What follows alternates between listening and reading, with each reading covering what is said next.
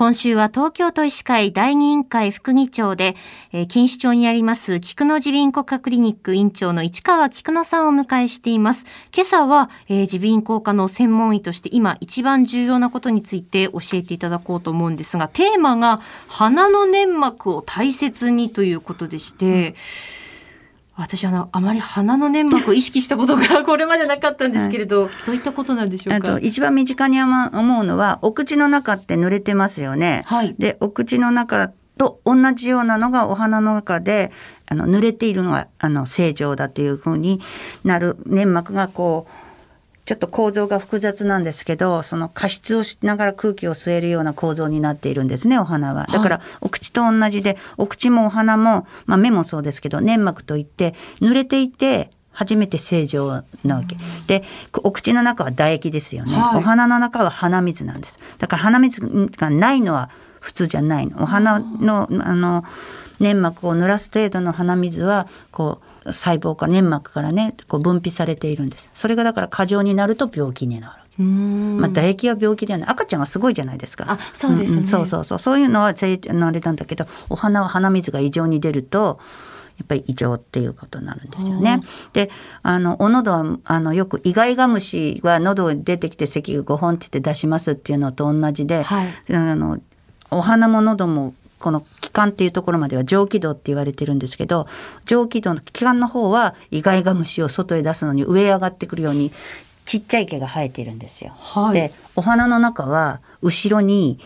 ゴミをやるって言って細かい毛がね生えてて後ろにビートしてるんですよ。で最終的に両方ともお口の中に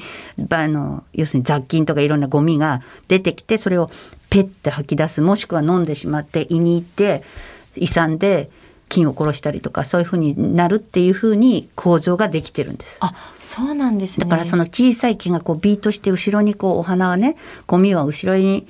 送ろうっていう機能がやられてしまうと、はい、お花の中に細菌とかあれが停滞するので青っ鼻になって感染を起こしたりそういうふうになるとお花の粘膜が赤くなってきちゃったりっていうことになる。その鼻の状態を良い状態にこう保つには普段はどういったことに注意したらいいですか、うん、湿度。湿度。やっぱりあのね濡れてるので乾燥した空気の中にいったらどんどん乾燥しちゃうでしょ？空気が上下してるわけだから、はい、そうして乾きすぎてしまうとそのビートが元気じゃなくなるしそういうことでやっぱり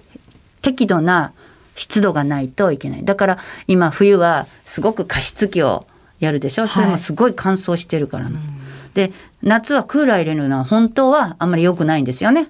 あのドライにして気持ちサラサラさせるでしょ、はい、あれはあんまり喉とか鼻には良くないですよね。あなるほど。で今ほらあの季節柄もあのご時世でマスクしてるじゃないですか、ええ、だからマスクで息を吐くとマスクの中に蒸気が残るので今度息が入ってきた時にその蒸気も持ってくるからマスクしないよりもその湿度的に言ったらお花にはいい状況なんですよ。そうなんですね。だからそういう意味でだから花粉症の人は花粉を避けるだけじゃなくてそう湿度も上げるのでこのマスクっていうのはいいんですよね。だから正しくマスクをつけていただくとやっぱりちゃんと効果があると思いますけどね。そうなんですね。はい、あとその鼻の噛み方っていうのも伺いたいんですけど、うん、あのこれって結構勢いよくこう鼻噛んじゃう人もね、多いかなと思うんですけどどうですか？あのね、鼻ってこうやってブーってやってグイグイグイってこするでしょ？こうやって、はい、鼻かゆいのまでグイグイグイって。それはもう私なんか見るとめまいがしちゃうんだけど、ねブーってブーってやるとこまで100歩譲っても、はい、グリグリグリってやると粘膜こうやってこすっちゃうわけですよ。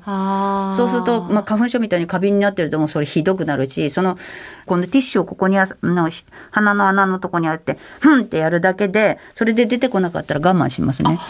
うん、あとはあのシャワー浴びたりすると湿度が上がるとついその鼻の中もあれしてくるからゴミ出てきたりするじゃないですか。ええ、だからシャワー浴びてる時はふんって噛むことあるけどいや普段はこうやってティッシュ浴びててふんって鼻くそが万が一出ても飛ばないようにして、はい、粘膜は触らないようにして。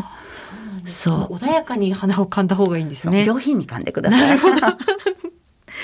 えー、菊野耳鼻咽喉科クリニック院長の市川菊野さんにお話を伺っています。先生明日もよろしくお願いします、はい、お願いします